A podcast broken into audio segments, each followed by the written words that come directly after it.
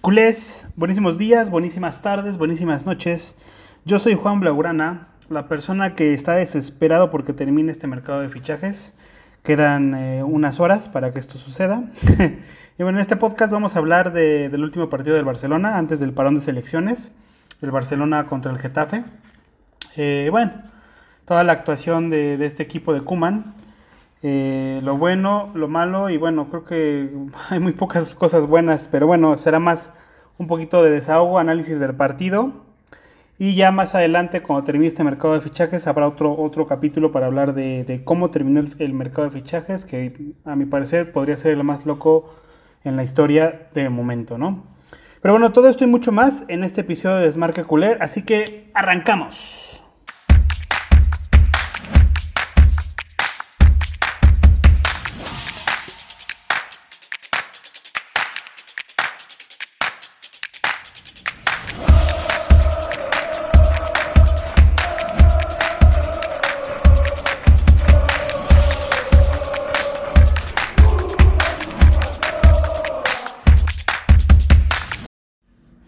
Welcome, welcome, culés. ¿Qué tal? Como bien lo dije en la intro, en este capítulo del podcast, hablaremos de este último partido del Barcelona, previo al parón de selecciones, previo a que se cierre el mercado.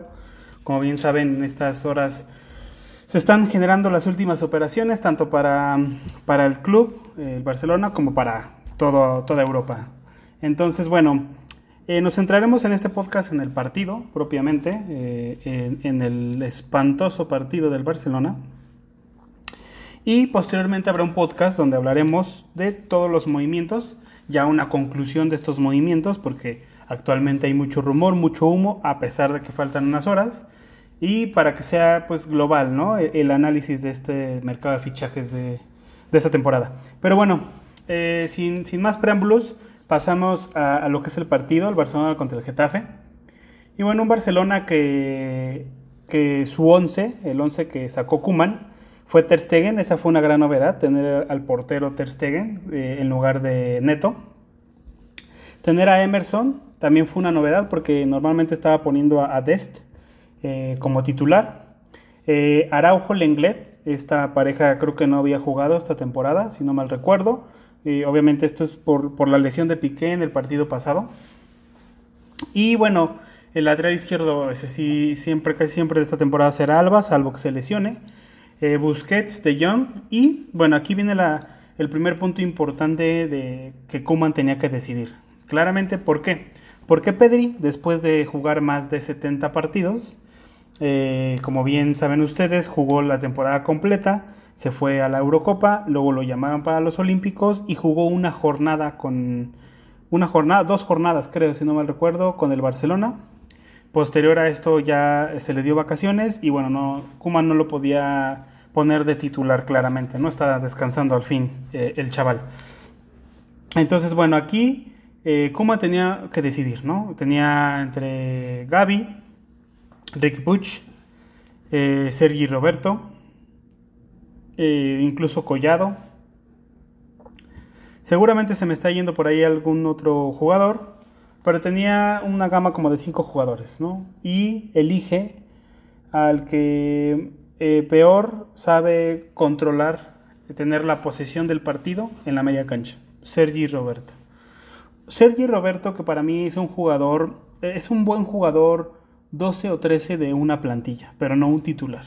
Sí, claramente es un jugador que puede jugar varias posiciones, pero para mí es un jugador que te cubre, te cubre algún jugador que se haya lesionado, eh, te cubre algún jugador que necesite descansar eh, ciertos minutos, pero no un titular. Y bueno, desde que, desde que estuvo Luis Enrique, este jugador se ha vuelto titular, lamentablemente para, para, el equipo, y no ha salido de ahí, ¿no? Entonces, bueno, eligió a Sergi Roberto, eh, en la delantera eligió a Griezmann, a Bradway y Memphis, ¿no? Esta delantera que pues es como la titular, entre comillas, en estas primeras tres jornadas de liga, eh, sobre todo por todas las lesiones, ¿no? El Kunagoro está lesionado, Dembélé sigue lesionado, Ansu Fati dicen que ya pronto podría ser convocado, pero por lo que dijo Kuman en rueda de prensa es que aunque ya casi se lo van a llevar poco a poco con él. Entonces, eh, tienes a muchos jugadores lesionados. Eh, Yusuf Demir, que ha, ha, mostrado muchas eh, a, muchos avales para poder jugar, pues me imagino que como es muy joven no lo ha podido poner. No, no ha querido más bien, no, no es que no ha podido, no, no ha querido. Eh, porque bueno, también comentaremos, eh, aparte Sergio Roberto de Grisman. Y este es un punto por aparte porque Grisman lleva tres partidos prácticamente desaparecido, ¿no? Y bueno, esta es la temporada, no, no hay que olvidar que es la tercera temporada de Grisman y es una temporada donde ya no está Lionel Messi. Entonces, es una temporada donde se le puede esperar y, pedir más, ¿no? Porque ya no está lo que es típico que se decía, ¿no? Ah, es que ya no está Messi y esa es su posición, ¿no? O, chocan las mismas zonas, los mismos momentos. Ahora a Griezmann le puede llegar más la pelota. Pero creo que el problema de Griezmann es, eh, no es Messi, no es Suárez o cualquier otro jugador. El, problema es el encaje. Y para mí, este jugador no encaja en el modelo del Barcelona. Eh, este jugador está acostumbrado a transiciones eh, cortas de, balón, contragolpe, jugar un 4-4-2, tener un delantero por delante grande que pueda retener la pelota. Y este jugador no, no es bueno ni como extremo, ni en el uno contra uno, no son sus cualidades. Y bueno, eh, creo que es un, fue un grave error, ¿no? Por 120 millones de la anterior directiva y actualmente pues creo que no hay manera de quitárselo de encima, por decirlo de una manera, con todo respeto para Griezmann, ¿no? Que él no tiene la culpa. Es un gran jugador, no es la, gran estrella top como se vendía, como que podía sentarse en la mesa de Messi, pero es un gran jugador eh, lamentablemente no encaja en, este Barcelona. Pero bueno, centrándonos en el partido, eh, realmente, bueno, eh, del Getafe solamente tengo conocimiento por dos jugadores que eran del Barcelona, Aleñá y Sandro. Y bueno, estos dos jugadores la liaron, la liaron bastante en el partido. Pero bueno, el partido empezó, digamos que los primeros 10 minutos el Barça dominó y logró meter gol, ¿no? Para nuestro nuestra mala suerte, quien metió el gol fue Sergi Roberto. Como lo vuelvo a repetir, tiene cualidades, es un gran jugador, pero no para ser titular y poder llevar a cabo el modelo del Barcelona. Pero bueno, él metió el primer gol en el minuto 2, 3, si no mal recuerdo. En el minuto 2 eh, metió el gol Sergi Roberto. Y a partir de ahí, eh, el, Barcelona, eh, yo la verdad es que vi el partido y es increíble cómo en el Camp Nou el Getafe nos quitó la pelota eh, y nos quitó el peligro, la verticalidad total. Digo, si revisamos las estadísticas, seguramente el Barcelona, ah, no sé, yo creo que tuvo más posesión en porcentaje, ¿no? Pero bueno, ya sabemos que esto dice muy poco si realmente tú las transiciones de balón en ataque y en defensa no, no son efectivas, ¿no? Si, no haces una transición eh, eh, correcta, eh, un buen saque de balón desde tu portero, si tu portero, como yo vi varias veces Ter Stegen, tuvo que sacar con despeje la, jugada en lugar de tocar como pase. ¿Por qué? Por la presión alta y porque el equipo no está entrenado para sacar la pelota jugada.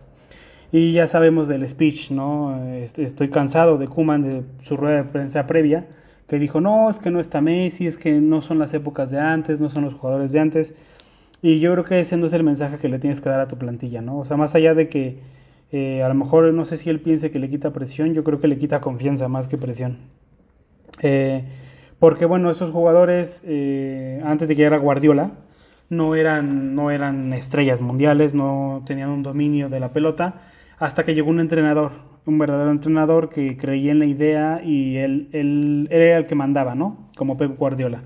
Eh, previo a que llegara Pep Guardiola, si no mal recordarán, el Barcelona tuvo que hacerle el pasillo al Real Madrid porque pues perdimos eh, ante el Madrid en la liga por muchos puntos y llegó al Camp Nou siendo campeón. Entonces, eh, no podemos decir, ay, es que los, los, jugadores, no, los jugadores antes de que llegara Guardiola no podían ganar nada. Eh, literal, prácticamente. Entonces, bueno, yo creo que hay jugadores, hay jugadores eh, muy, muy importantes con muchas cualidades para, no sé si para jugar como el equipo de Pep Guardiola, pero para jugar como la España de Luis Enrique en esta Euro, sí. Incluso mejor, porque el Barcelona tiene más calidad a nivel individual que la España de Luis Enrique en la Eurocopa. Y varios jugadores de esta España Luis Enrique están en el Barcelona, ¿no? Como Eric García, como Pedri, que aunque está de vacaciones, pero bueno, también Pedri es un jugador, Busquets, Jordi Alba. Y por ejemplo, Busquets eh, con Kuman eh, se ve espantoso, o sea, se ve perdido en el campo. Realmente no lo siento como una brújula, como con Luis Enrique y con, con Pep. Pero por ejemplo, en España en la Euro con Luis Enrique, sí, sí veo no, no al Busquets de 20, 25 años, pero es un Busquets eh, con toda la experiencia y que sabe llevar todo el, juego de la media cancha. Entonces, bueno, eh, nos dominó el Getafe en cuanto a el peligro. yo recuerdo, vi el partido y sentía que no podíamos llegar, eh, no podíamos concretar, no, no sentía yo ese peligro cuando llegaba el Barcelona a la cancha del Getafe. Y sí sentía el peligro cuando el Getafe llegaba a la, cancha del Barcelona. Eh, a raíz de esto, el Barcelona bajó un poco la intensidad eh, después del minuto 15, más o menos, de partido. O sea, no, entiendo por qué, van 15 minutos de partido. Eh, bajó la intensidad y en un robo de, balón de, en la banda por parte del Getafe vino el gol de Sandro Ramírez, que es un exfutbolista del, del Barcelona, fue delantero, en la época de Luis Enrique era, era, era un canterano que acaba de salir. Y bueno, ha tenido su carrera y ahorita está en el Getafe y metió un gol, muy muy buen gol, eh, una pared eh, y después vino el gol. A mí la verdad es que se me hizo un festejo excesivo. Eh, no sé si tenga algún coraje por el Barcelona, pero yo creo que cuando si saliste bien o mal de, de, este club, pero este club te dio el foco para que a lo mejor otros equipos de primera división te vean, pues creo que pues, le, debes las gracias, ¿no? Por lo menos, si no es así como, ah, gol, y te emocionas, así como si fuera tu contrincante más acérrimo, ¿no? Pero bueno, ese es otro punto. Y vino el empate en el minuto 18. Y es bueno, el partido estaba 1-1, ¿no? Y obviamente después del gol, el Barcelona todavía, mm, aparte de que ya había perdido la intensidad después del minuto 15, eh, pues como que no se hallaba en el partido realmente. Y eh, bueno, de ahí del 18 vino hasta el minuto 30 eh, el gol de Memphis Depay. Un Memphis Depay que quiero hacer un punto por aparte. Este jugador, la verdad es que yo estaba muy ilusionado con su fichaje desde la temporada pasada cuando sonaba. Igual un fichaje que se iba a pagar al Olympique, no que viniera gratis. Estaba muy ilusionado porque la verdad es que sentía que podía encajar bastante, pero pues, ahora que lo veo, creo que encaja increíblemente y, a coste cero. Entonces, creo que sería bueno valorar, después de ver a Griezmann, por ejemplo, Coutinho, Dembélé, que no se han podido adaptar después de 3, 4 años en el club, como Memphis Depay llegó y en tres jornadas de liga y bueno, los partidos de pretemporada ha sido muy determinante, ¿no? A lo mejor no, no es un Messi, no es un Suárez en sus mejores épocas, pero tiene bastante calidad y creo que tiene eh, el peso específico para llevar las riendas del equipo en la delantera, ¿no? Sobre todo por la experiencia, tiene, no sé si no mal recuerdo, 26, 27 años, está en la época cumbre de su carrera, eh, momento top de la, de la carrera de cualquier futbolista. Y creo que toda esta parte de que está haciendo equipo lo he visto publicar en redes sociales, apoyando a Ansu Fati, por ejemplo. Eh, toda esta parte de hacer equipo eh, se le da muy bien. Eh, creo que también Piqué lo mencionó en su, en su stream hace, hace unas semanas, que sí que se ha adaptado muy rápido. Entonces estoy muy impresionado con Memphis Depay y nos ha salvado realmente este jugador, tanto el empate del Athletic como esta victoria, porque realmente Creo que en esos dos partidos del Athletic y del Getafe no merecíamos eh, ni ganar y no sé si empatar. A lo mejor este, del Athletic yo creo que lo merecíamos perder. Y el del Getafe lo merecíamos empatar a ese grado. Y Memphis Depay ha logrado que tengamos una victoria y un empate en lugar de tener una derrota y un empate. Entonces eh, ha sido muy determinante y bueno, solito casi se, se armó la jugada gracias a esa conexión que tienen, esa conexión holandesa que tienen con, con De Jong y, y Depay. Creo, bueno, De Jong también es un punto aparte, pero bueno, De Jong ya, ya lleva en el Barcelona eh, dos temporadas. Entonces, bueno, en esta tercera eh, todavía lo veo como un jugador este, dominante en el centro del campo y con mucho futuro en este club.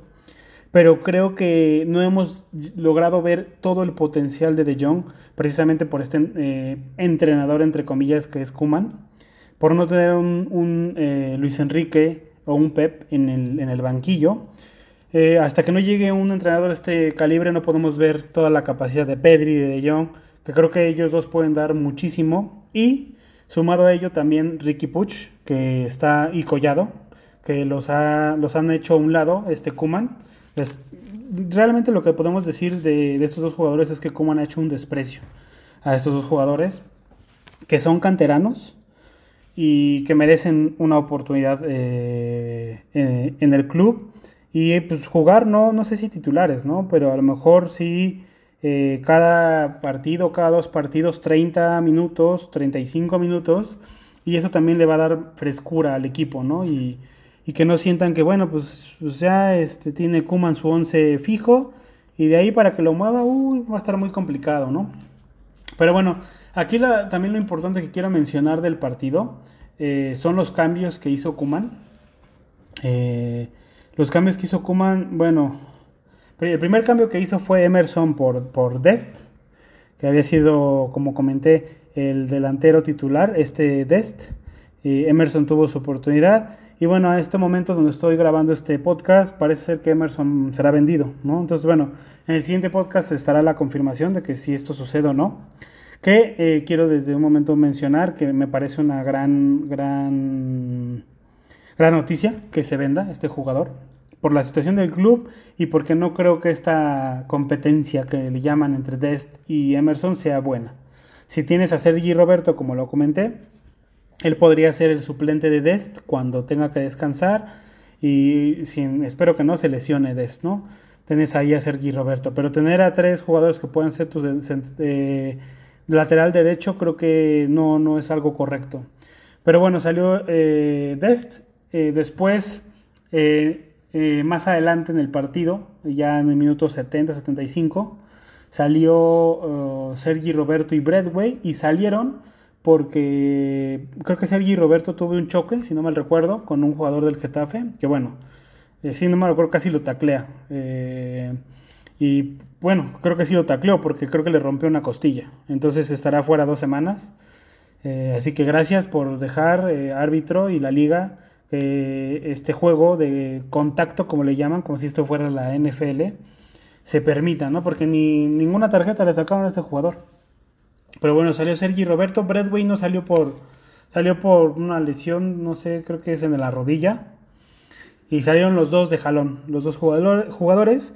Y ahí sí, entró Gaby y Nico ah, eh, de jugadores.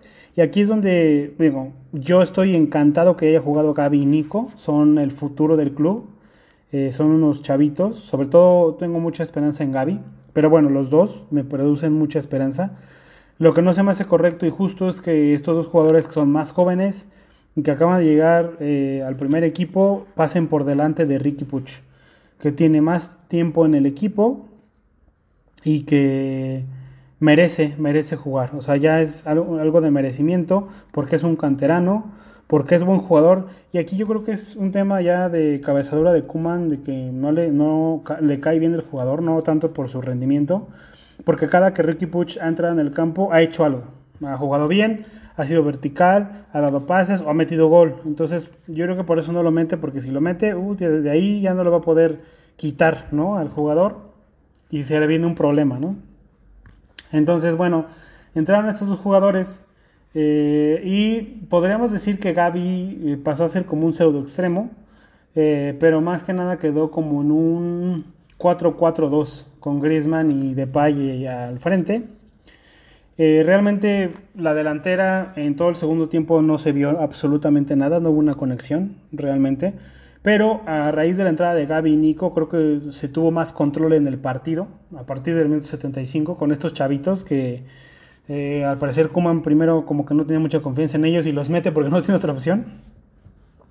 Pero se tuvo mucho control del juego eh, y realmente como que me sentí más tranquilo cuando estaban esos jugadores y que ya no ya no sentí ese peligro de que el Getafe entrara y, no, nos empatara, ¿no? Que estaba ahí la posibilidad, claro que sí, pero obviamente cuando tú tienes la pelota pues ya no es lo mismo, ¿no? Ya no sientes ese, ese miedo cuando tienes a estos jugadores. Eh, pero bueno, después de esto, eh, o sea, Griezmann, a mi parecer, vi el partido y tuvo que haber salido. O sea, él no tuvo que haber salido a jugar la segunda parte. Está teniendo muchísimos minutos sin ninguna clase de rendimiento. Ninguna clase de rendimiento. Entonces, bueno, esta meritocracia aquí no existe, ¿no? Digo, hay que aclararlo, no existe. Entonces, este. Pues bueno, se fue Griezmann hasta el minuto 83. Hasta el minuto 83 se fue. Y entró por Mingueza. ¿Y esto qué quiere decir? Que terminas con un 5-4-1. O sea, el Barcelona, para, para que no nos metan el empate, mejor protegemos el resultado, metemos a 5 eh, defensas, tres centrales, dos laterales y cuatro medios, para que el Getafe no nos pueda meter eh, un gol eh, en el Camp Nou. es increíble, es increíble. Yo, yo estaba atónito cuando vi ese cambio, realmente, de este de equipo pequeño, ¿no? De equipo pequeño. No, es que no nos vayan a meter el segundo gol. Es increíble, es increíble lo de este entrenador. Eh, yo ya lo, había pronosticado, no va a terminar la temporada, estoy segurísimo que no la va a terminar. Eh, y si no, pues vienen al Twitter y me lo comentan, ya ves cómo sí se quedó.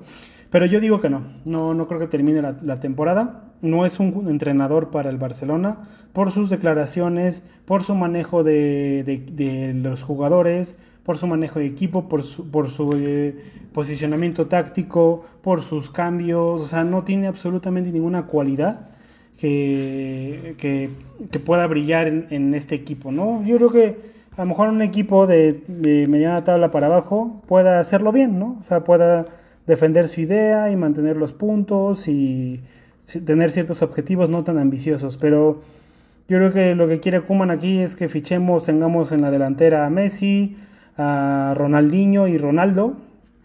Eh, en la media cancha a un Xavi, eh, este, no sé, a Lampard o Iniesta, eh, o al, a lo mejor Iniesta, Busquets y Xavi los mejor, en su mejor época. No sé, tiene que ir a Puyol y a Piqué de 22 años. O sea, es increíble lo, lo de este entrenador. Y que aún a estas horas está pidiendo otro, otro, otro delantero. Entonces, en fin, bueno, la verdad es que espero que no termine y que podamos empezar un, verdadero proyecto el siguiente verano.